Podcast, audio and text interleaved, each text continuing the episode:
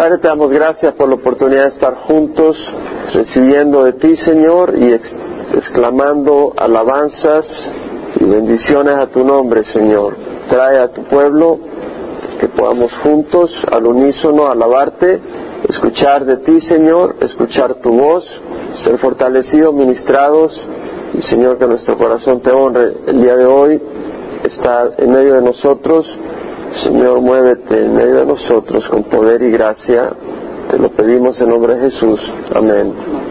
Seguimos con el Salmo. Ahora nos toca el Salmo 68. Para el director del coro, Salmo de David, cántico.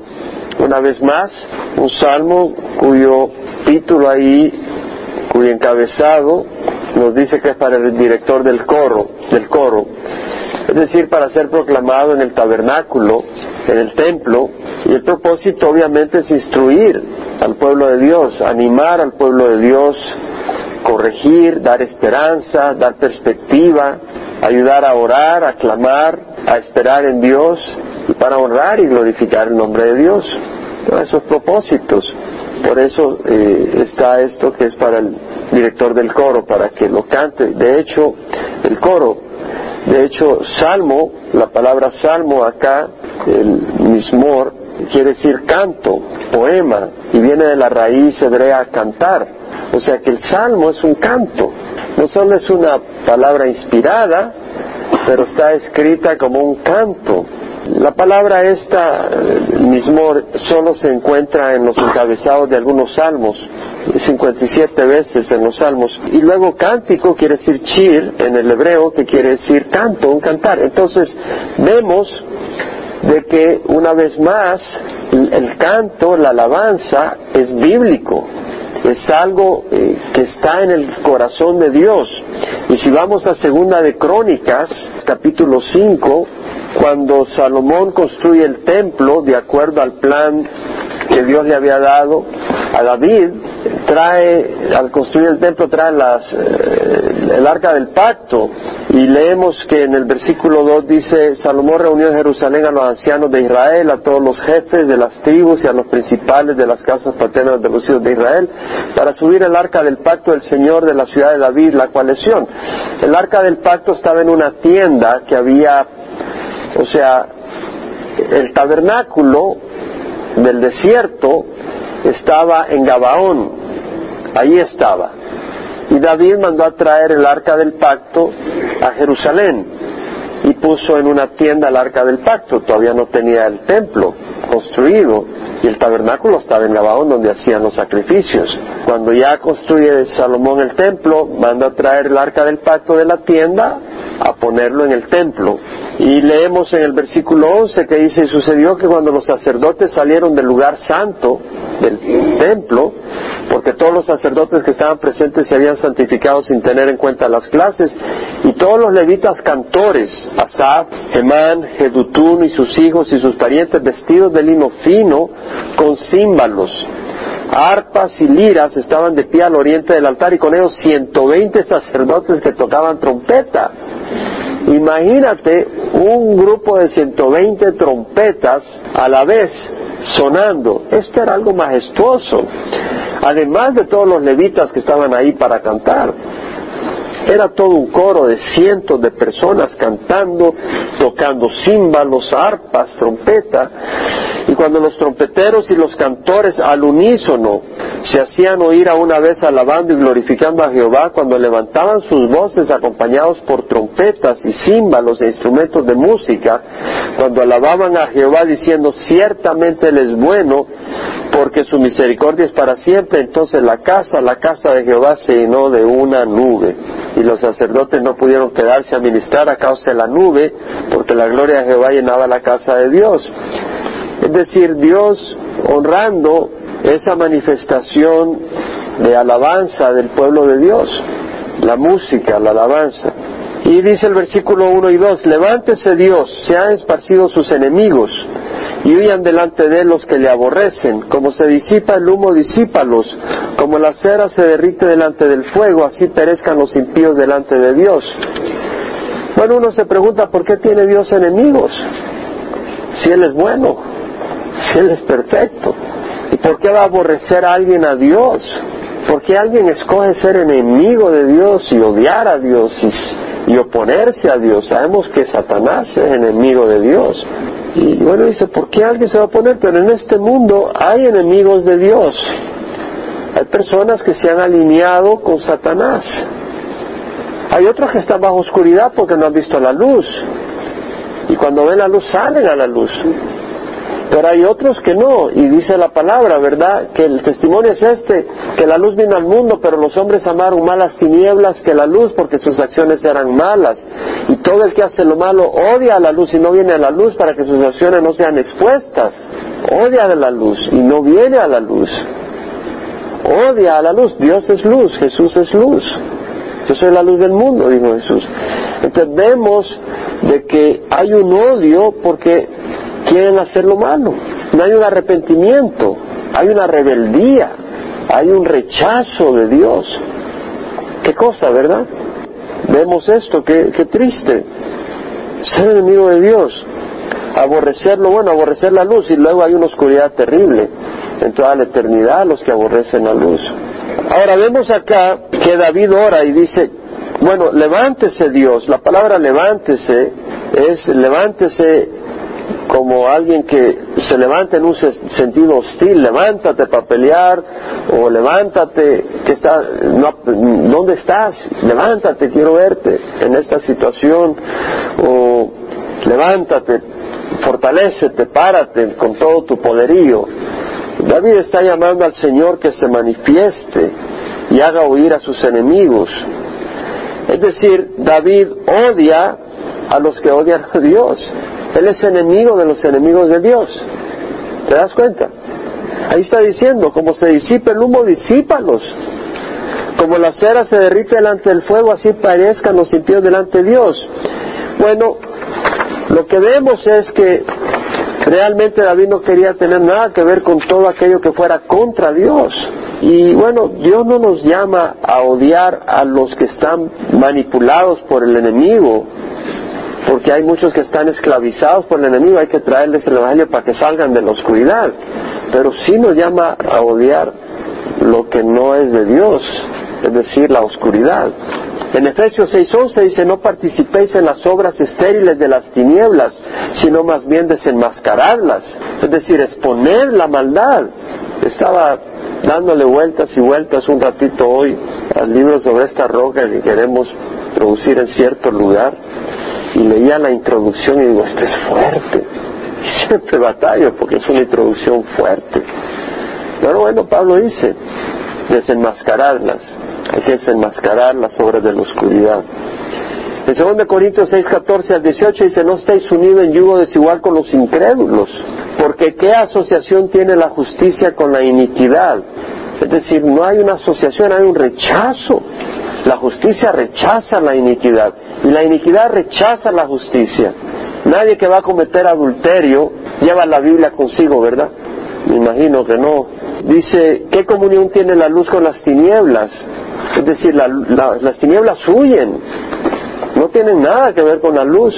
Cuando hay luz no hay tinieblas. ¿O qué armonía tiene Cristo con Belial? ¿Qué armonía? Está hablando de que no lo que está diciendo es no estáis unidos en yugo desigual con los incrédulos. Y luego dice, ¿qué armonía tiene Cristo con Belial?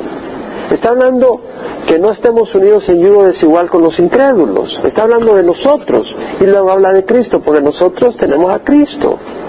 Entonces dice, ¿qué armonía tiene Cristo con el demonio? Y lo que está pasando es que los incrédulos, mientras no vienen al Señor, ¿me explico? Ellos están bajo el poder de Satanás y más los incrédulos que han rechazado la luz. Entonces, no quiere decir que no les vas a hablar, no quiere decir que en el trabajo no vas a relacionarte con ellos o en el vecindario, pero cuidado con formar lazos de, de con ellos, porque empiezas a pensar como ellos, empiezas a desear las cosas, empiezan a contaminar tu mente. Y si realmente amas al Señor, no puedes estar disfrutando esas cosas te tienen que ofender, te tienen que herir, te tienen que lastimar, porque tú eres luz y no tiene nada que ver con las tinieblas.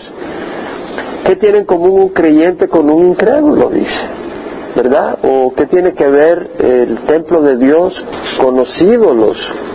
Luego dice más, en 2 Corintios 6, dice, como Dios dijo, habitaré en ellos y andaré entre ellos y seré su Dios y ellos serán mi pueblo. Por tanto, salid del medio de ellos y apartaos, dice el Señor, no toquéis un inmundo y yo os recibiré. Si vas en la calle, en algún supermercado, por ahí ves que alguien echó las tripas ahí, tú no, no pateas eso, ¿verdad? Con gran cuidado quitas los pies de por ahí, no quieres tocar eso. Hay un rechazo, ¿verdad? Y lo mismo, dice el Señor. Entonces, una vez más, cuando encendemos la televisión, si hay alguna cosa que es basura, ¿qué tenemos nosotros que hacer con eso? O en el internet, o en el periódico, o, en las modas. Por tanto, amados, teniendo estas promesas, limpiémonos de toda inmundicia de la carne y del espíritu, perfeccionando la sanidad en el temor de Dios, la santidad en el temor de Dios. Entonces, bueno, David odiaba aquellas cosas que iban contra Dios. Por supuesto que él falló, ¿verdad? Pecó, pero nos da un ejemplo de alguien que realmente ama a Dios. Entonces, si amamos a Dios, vamos a empezar, en la medida que nos identifiquemos con el Señor, en la medida que Dios nos vaya transformando, vamos a tener un odio por las cosas que no le agradan a Dios. Vamos a tener un rechazo por esas cosas. En la medida que vamos caminando con Dios, que nuestra mente está siendo transformada, Vamos a amar lo que ama Dios y vamos a odiar lo que Dios odia. Y luego dice el versículo 3, pero alégrense los justos, regocíjense delante de Dios, sí que rebosen de alegría. La palabra justos, sadek, quiere decir rectos, justos en conducta, en comportamiento, que actúan de acuerdo a la ley, justos en sus tratos con otros, que hablan lo recto y lo verdadero. Y son aquellos que tienen un temor de Dios, un temor santo de Dios y, cuando hablan están pensando que, bueno, quiero honrar a Dios con lo que digo. Son los justos. Y el deseo de David es que los justos se, gocen, que los justos se regocijen, que estén bien, que haya alegría en ellos, que, que estén enfiestados en el buen sentido, que haya un buen espíritu, eh, no carga, no tristeza, sino muy animados. Y una vez más vemos el amor de David hacia el pueblo de Dios, porque él tenía el Espíritu de Dios. Y, eso es lo que el Señor nos llama, ¿verdad? Un nuevo mandamiento os doy, que os amemos los unos a, que os améis los unos a los otros, y como yo os he amado, os améis los unos a los otros. En esto conocerán todos que soy mis discípulos, si os tenéis amor los unos a los otros. Entendemos que la característica de David y la característica de los que tenemos el Espíritu Santo es que vamos a amar a los hermanos. Esa es la característica, vamos a desear el bienestar de ellos. Esa es la característica. Luego dice, cantar a Dios, cantar alabanzas a su nombre, abrir paso al que cabalga por los desiertos, cuyo nombre es Jehová, regocijaos delante de él. Nos llama el salmista a cantar alabanzas, a abrir paso al Señor, es decir, a, a honrarlo, a regocijarnos en su presencia. Interesante, en Mateo 26:30 leemos que Jesús con los apóstoles después de la Santa Cena, después de celebrar la última cena, dice que después de cantar un himno salieron hacia el Monte de los Olivos. El Señor Jesús mismo cantaba himnos con los apóstoles, él mismo cantaba. Y bueno, que nosotros tengamos ese espíritu. En Mateo 11 vemos un, un comentario que hace el Señor Jesús que es triste, pero que es bueno ver. En el versículo 16 dice, ¿con qué compararé a esta generación? Es semejante a los muchachos que se sientan en las plazas que dan voces a los otros y dicen, os tocamos la flauta y no bailaste, entonamos endechas, o sea, cantos fúnebres y no os lamentasteis, porque vino Juan que no comía ni bebía y dicen tiene un demonio. Vino el Hijo del Hombre que come y bebe y dicen, mirad un hombre glotón y bebedor de vino, amigo de recaudadores de impuestos y de pecadores, pero la sabiduría se justifica por sus hechos. Lo que estaba diciendo Jesús es, vino Juan Bautista, trajo un mensaje de arrepentimiento y ni les tocó. Siguieron como que sin nada, en sus propios negocios y nada. Vengo yo y traigo gran ánimo, gran esperanza, hago milagros y no se regocijan, están ahí más muertos que un papel.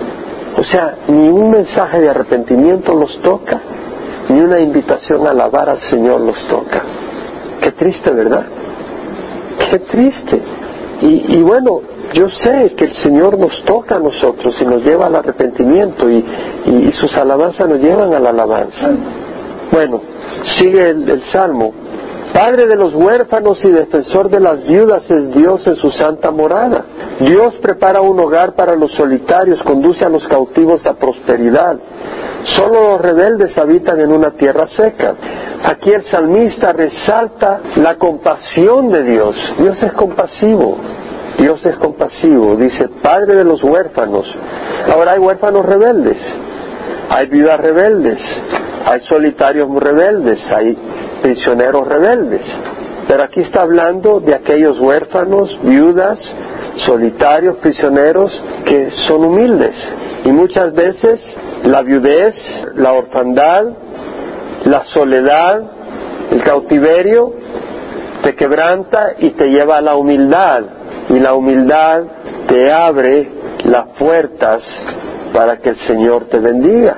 Entonces vemos acá lo que dice, que Dios es padre de los huérfanos y defensor de las viudas. Qué bonito, ¿verdad? Qué bonito.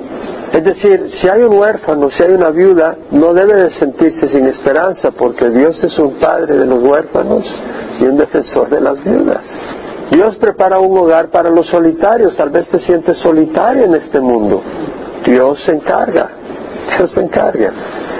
Conduce a los cautivos a prosperidad, a bonanza. Solo los rebeldes habitan en una tierra seca. Los rebeldes en una tierra seca. Meditaba hoy en la mañana, la persona rebelde es la que no quiere confiar en Dios, no quiere ceder su vida a Dios. La persona rebelde quiere hacer las cosas a su manera, con dinero, sin dinero, siempre lo que quiero. Y esa canción siempre permanece. Porque ahora que andaba en Centroamérica la oí un par de veces. La vuelvo a oír. Y no en México, sino en El Salvador. Por todos lados se oye. La maldad corre por todos lados, se propaga. Jeremías dice, ¿no? Maldito el hombre que en el hombre confía hacia la carne su fortaleza, y de Jehová aparta su corazón. Será como el arbusto en el yermo, no verá el bien cuando venga. Vamos allá Jeremías 17. Maldito el hombre que en el hombre confía y hace de la carne su fortaleza y de Jehová se aparta su corazón. Será como el arbusto en el yermo y no verá el bien cuando venga. Fíjate. Habitará en pedregales en el desierto, tierra salada y sin habitantes.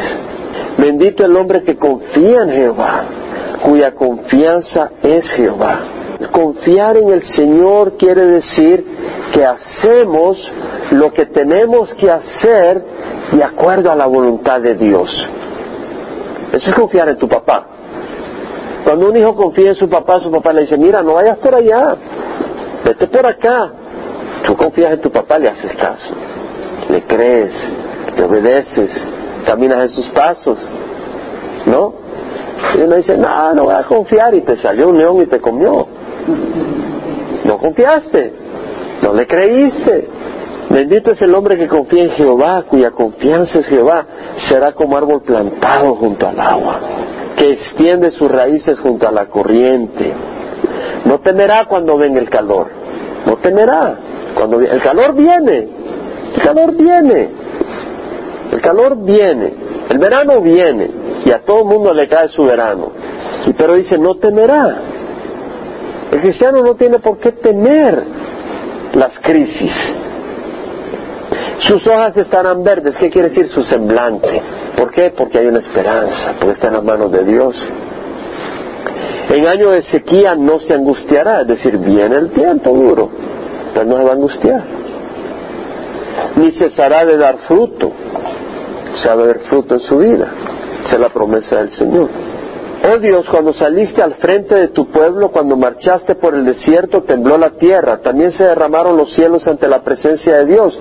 El Sinaí mismo tembló delante de Dios, el Dios de Israel. Está haciendo referencia cuando salió de Egipto el pueblo de Dios, Dios lo sacó. Pero ¿qué dice? Oh Dios, cuando saliste al frente de tu pueblo, ¿quién iba delante de ellos? El Señor. Fueron al desierto, pero ¿quién iba delante de ellos? El Señor. Y el Sinaí tembló ante la presencia del Señor. Y realmente tal vez no vamos a ver temblar algún monte, pero vamos a ver la mano de Dios poderosa, en forma milagrosa. Dios se manifiesta milagrosamente, lo hace. Entonces vemos una manifestación sobrenatural de Dios. El Señor lo hace cuando tú sigues al Señor. Yo creo que los que se quedaron en Egipto no vieron el mar rojo partir, ¿verdad? Ni vieron abrirse el, Jordán para que entrara el pueblo de Dios, ni vieron el maná caer del cielo. Fueron los que siguieron a Dios. Los que siguieron a Jesucristo, los que caminaron y siguieron a Jesucristo vieron la multiplicación de panes y peces. Fueron los que le siguieron, los que experimentaron, los que le vieron después de, de su resurrección fueron los que le siguieron únicamente. Ellos vieron a Jesús resucitado, los demás no. Entonces vemos acá que Dios va delante de su pueblo y luego dice, tú fortaleciste tu heredad. Bueno, tú esparciste lluvia abundante, oh Dios. Tú fortaleciste tu heredad cuando estaba extenuada. La heredad es el pueblo de Dios. Y dice, tú fortaleciste, trajiste lluvia cuando estaban agotados. Es como cuando vas en el camino y estás sudando, estás cansado. Y entonces llueve y te refresca y ah, y hay agua en el desierto. Los de tu pueblo se establecieron en ella, en tu bondad, oh Dios, proveíste para el pobre. El Señor provee, el Señor provee, el Señor ha prometido. El Señor da la palabra. Las mujeres que anuncian las buenas nuevas son gran multitud. Bueno, ocurrió cuando David mató a Goliat y los israelitas siguieron a los filisteos y hubo una gran matazón. Saúl mató a sus miles y David a sus diez miles. Y las vírgenes, las jóvenes iban cantando y, celebrando las proezas de Dios. Y también cuando pasaron el Mar Rojo, Miriam agarró sus panderos y las mujeres le siguieron y celebraron a Dios. Dice, las mujeres que anuncian las buenas nuevas son gran multitud. No solo los hombres hemos de anunciar el Evangelio, ¿verdad? Los reyes de los ejércitos huyen, sí huyen, y la que se queda en casa repartirá el botín. Es decir, los reyes huyen y las mujeres se benefician ahí de todos los botines que se obtienen, ¿verdad? Yo creo de que cuando un hogar viene al Señor, la pareja viene al Señor, a veces para la mujer es un botín, es un tesoro, porque tal vez un hogar destruido es bendecido por el Señor cuando la pareja está en el Señor. Y tal vez el enemigo había destruido en el mundo y había causado caos. Y luego la pareja viene al Señor y el Señor sana, el Señor restaura, el Señor trae tesoros, establece la economía del hogar, establece la paz y el orden en el hogar. Cuando os acostáis en los apriscos, sois como alas de paloma cubiertas de plata y sus plumas de oro resplandeciente. Muchas traducciones lo traducen un poco distinto, tiene que ver también con el texto del manuscrito usado. Cuando el Omnipotente dispersó ahí a los reyes, nevaba en el monte Salmón. Es decir, Dios dispersa a los enemigos, aunque sean grandes reyes y grandes ejércitos. Puede usar fenómenos naturales y los puede dispersar como el viento o la nieve dispersa a un grupo de gente. Monte de Dios es el monte Basán, monte de Basán, o sea, un monte majestuoso. Monte de muchos picos es el monte de Basán. ¿Por qué miráis con envidia, oh montes de muchos picos, al monte que Dios ha deseado para morada suya? Ciertamente Jehová habitará ahí para siempre. ¿Cuál es el monte que Dios ha escogido para morar ahí? El monte Sión, donde está Jerusalén, no el monte Basán, no el monte de muchos picos majestuosos, sino otro monte, Jerusalén. No México, no El Salvador, no Guatemala, si le pica, que le duela, pero va a ser Jerusalén. Eso es lo que el Señor ha escogido. Dios nos ha dado países lindos, pero Dios tiene Jerusalén como el punto donde va a gobernar. Esa es la realidad. Los carros de Dios son miríadas, millares y millares. El Señor está entre ellos en santidad como en el Sinaí. O sea, Dios tiene un ejército poderosísimo. No necesita un ejército, con su palabra ya destruye. Tú has ascendido a lo alto, has llevado en cautividad a tus cautivos, has recibido dones entre los hombres y aún entre los rebeldes para que Jehová Dios habite entre ellos. Bueno, esta es una referencia profética de lo que hace el Señor. Tú has ascendido a lo alto, has llevado en cautividad a los cautivos, has recibido dones entre los hombres. Ve a Efesios 4.8 y es una referencia a Jesús. que bajó al Hades y liberó a los cautivos, a los que estaban esperando, a los que tenían fe en el Señor, y el Señor los liberó y los llevó al cielo, porque Él había pagado por sus pecados. 4.7. A cada uno de nosotros se nos ha concedido la gracia conforme a la medida del don de Cristo. Por tanto, dice, cuando ascendió a lo alto, llevó cautivo a una hueste de cautivos y dio dones a los hombres. ¿Qué hizo el Señor? Liberó a los que estaban en el Hades, ¿no? Y los guió hacia el cielo. Y luego dio dones a los hombres, ¿no? Los dones espirituales. Dice, esta expresión ascendió, ¿qué significa? Sino que él también había descendido a las profundidades de la tierra. Ahí está el Hades, las profundidades de la tierra. El que descendió es también el mismo que ascendió mucho más arriba de todos los cielos para poder llenarlo todo. El único que puede llenar todo solo es Dios. Y Jesucristo es Dios. Un ángel no puede llenarlo todo. El único que puede llenarlo todo es Dios. ¿Te das cuenta de la deidad de Jesucristo? ¿Te das cuenta de la deidad del Señor? Y aquí vienen los ministerios, y el de algunos ser apóstoles, a otros profetas, a otros evangelistas, a otros pastores y maestros, a fin de capacitar a los santos para lograr el ministerio, para la edificación del cuerpo de Cristo. Bendito sea el Señor que cada día lleva nuestra carga, el Dios que es nuestra salvación. ¿Te das cuenta este versículo? Bendito sea el Señor que cada día lleva nuestra carga, el Dios que es nuestra salvación. Imagínate que tú estás trabajando en una bodega y te dicen que tienes que llevar 400 libras, las tienes que mover en la tarde. 400 libras, ¿verdad? De, esta bodega a, tal lugar allá. Y tú te preocupas cómo vas a mover 12 mil libras, porque en un mes van a ser 12 mil libras ya estás pensando cómo la vas a mover, no, solo tienes que mover 400, no 12 mil, ¿cierto? No te empiezas a preocupar que tienes que mover 12 mil, no las tienes que mover hoy. Pero no hacemos eso con nuestros problemas. Estamos pensando cómo va a resolver todos los problemas del mes. Y el Señor solo nos pide que nos concentremos en hoy. Y el Señor mismo lo dice. Bendito sea el Señor que cada día lleva nuestras cargas. Y en Mateo 6 dice, por tanto no os preocupéis diciendo qué comeremos o qué beberemos o con qué nos vestiremos, porque los gentiles buscan ansiosamente todas esas cosas, que vuestro Padre Celestial sabe que necesitáis todas estas cosas.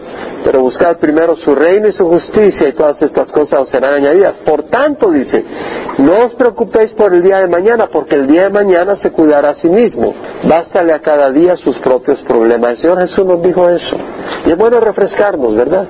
No quiere decir que no vamos a planear y tenemos que ver cómo hacemos las cosas, pero siempre hay una tendencia a preocuparnos. Yo tengo esa tendencia. Y esto nos recuerda, mira, ya cálmala, ¿no? No tienes que resolver todos los problemas de todo el año de un solo. No quiere decir que te vas a sentar ahí y vas a ignorar los problemas. ¿verdad? Tiene gotera tu casa. Ah, vamos a esperar mañana que llueva, a ver qué pasa. Ya mañana resuelvo el problema. Eso es ser perezoso y no hacer nada. Dios es para nosotros un Dios de salvación y a Dios el Señor pertenece el librar de la muerte. Qué bonito, Dios es para nosotros, es para el, es para el cristiano, para el creyente. Es un Dios de salvación. Estas no son fórmulas religiosas, estas no son palabreríos tradicionales. Dios es un Dios de salvación y a Jehová el Señor pertenece el librar de la muerte. Ciertamente Dios herirá la cabeza de sus enemigos, la testa cabelluda del que ame sus delitos. Dijo el Señor, de Basán los haré volver. Se refiere a los enemigos. Los haré volver de las profundidades del mar, para que tu pie, es decir, al pueblo de Dios le habla, para que tu pie los aplaste en sangre y la lengua de tus perros tenga la porción de tus enemigos. ¡Wow! Está hablando que el Señor va a poner a su pueblo por encima de los enemigos. Eso es lo que está diciendo. Ahora el mundo se ríe y el mundo se burlará, pero el Señor sabe que un día, y nosotros debemos de saber que un día nosotros estaremos por encima de los que se burlan y de los que nos afligen y de los que quieren aplastarnos. Luego dice, ellos han visto tu procesión, oh Dios, la procesión de mi Dios, mi rey hacia el santuario. Los cantores iban delante, los músicos detrás, en medio de las doncellas tocando panderos. Entonces, vemos la imagen acá de la procesión del pueblo en victoria, yendo hacia el santuario. Y los cantores van adelante y las jóvenes van tocando sus panderos. Bendecid a Dios en las congregaciones, a Jehová, vosotros del linaje de Israel. Es decir, el pueblo de Dios debe de bendecir a Dios en las congregaciones. Es para compartir la palabra, pero también para bendecir a Dios y lo bendecimos buscando de su palabra. Pero también lo bendecimos alabando su nombre. Allí va Benjamín, el más joven, dirigiéndolos, los príncipes de Judá con su grupo, los príncipes de Zabulón, los príncipes de Neftalí, es decir, ahí van las tribus, todas las tribus, alabando al Señor, al santuario. El Dios tuyo ha mandado tu fuerza, es decir, Dios ha ordenado darnos la fortaleza. Muestra tu poder, oh Dios, tú que has obrado por nosotros. Es decir, David dice, tú has obrado por nosotros, no es nuestra propia fuerza. Me fastidia cada vez que oigo al presidente Obama dar el discurso, el discurso de la nación. Dice que nada que meterse en política, pues se lo voy a decir acá. Cuando da el discurso de la nación, que me pareció excelente, pero me fastidia decir nosotros hemos hecho, nosotros hemos llegado, esta nación por tal y tal cosa somos lo que somos. Y después de darle crédito a toda la carne que puede darle crédito, al final dice Dios bendiga América. No, amigo. Estados Unidos, si tiene algo bueno, es porque Dios ha tenido misericordia de Estados Unidos, no por nosotros.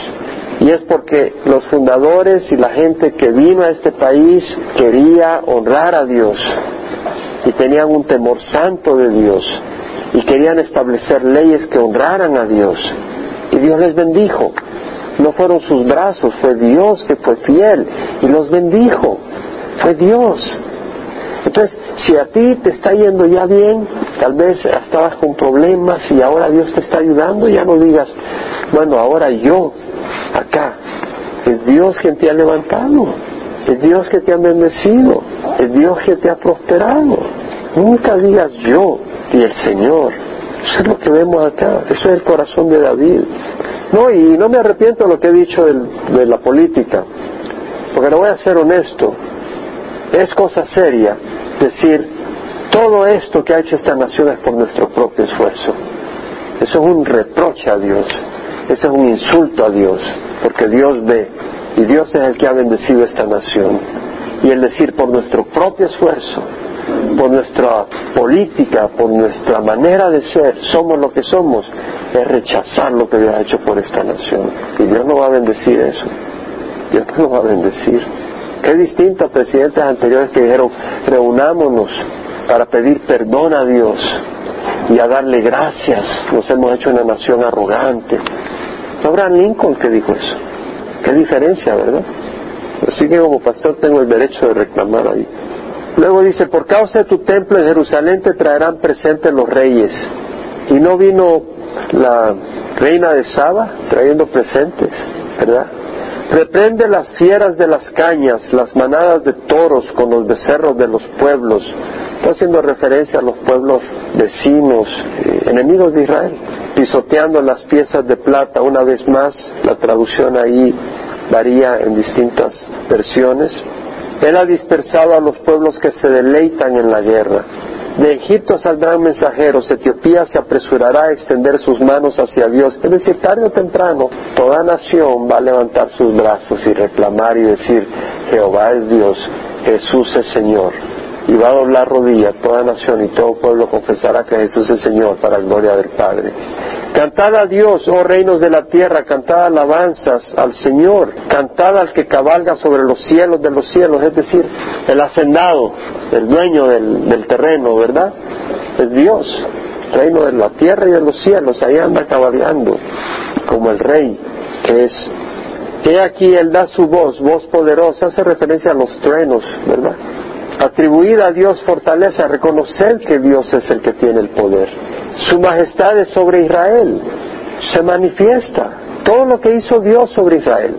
Abrir el mar rojo, llevarlos por el desierto, vencer a todas las naciones enemigas, tirar los muros de Jericó, todas las cosas que hizo el Señor. Y lo que está haciendo ahora, porque no ha abandonado a Israel.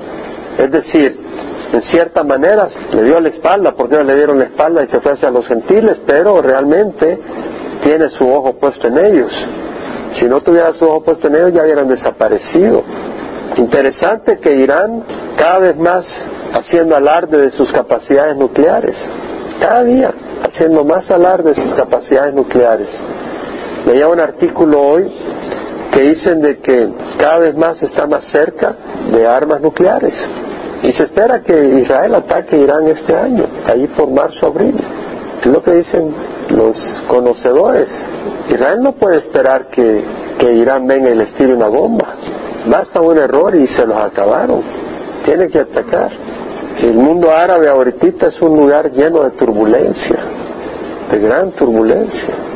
Imponente eres, oh Dios, desde tu santuario poderoso. El Dios mismo de Israel da fortaleza y poder al pueblo. Bendito sea Dios.